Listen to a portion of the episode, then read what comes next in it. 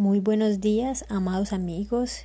Es una dicha poder compartir con ustedes en este nuevo día. Amada Iglesia, en este nuevo día queremos compartir con ustedes Mateo 22, del 15 al 22, el pago de los impuestos al César. Entonces salieron los fariseos y tramaron cómo tenderle a Jesús una, una trampa en sus mismas palabras. Enviaron a algunos de sus discípulos junto con los herodianos, los cuales le dijeron, Maestro, sabemos que eres un hombre íntegro y que enseñas el camino de Dios de acuerdo con la verdad.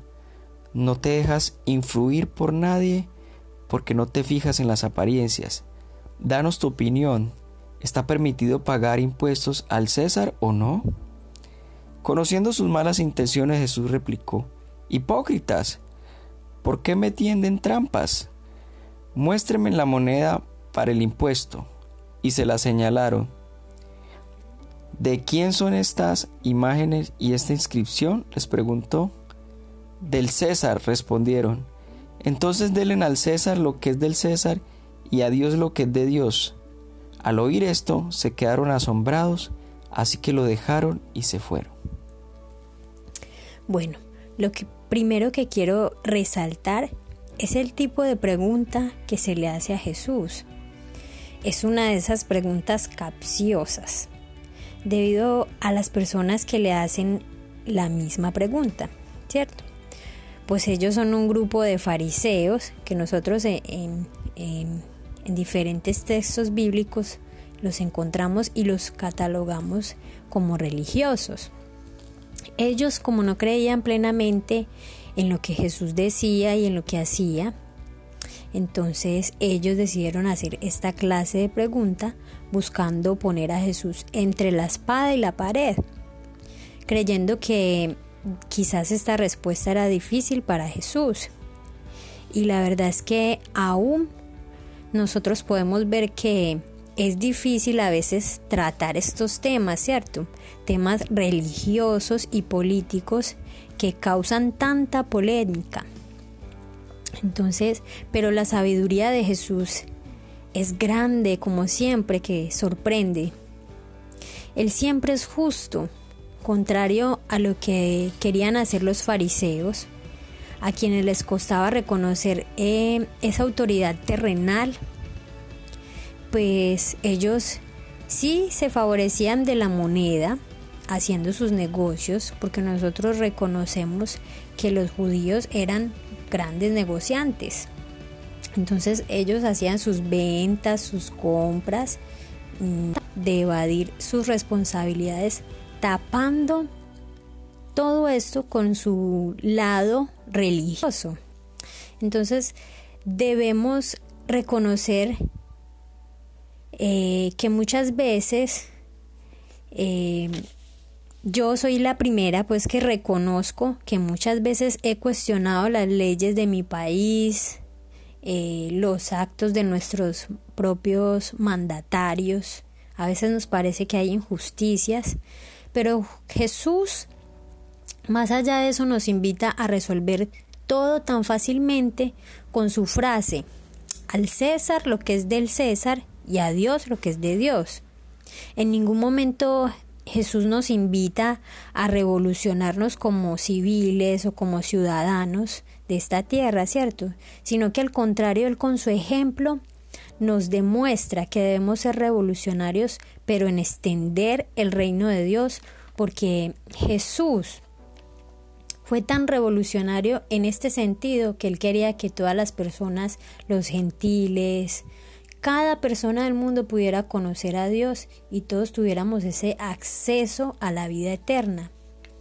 Entonces, eh, todo se vuelve más simple aún cuando además entendemos que todo lo que tenemos es añadidura, una simple añadidura.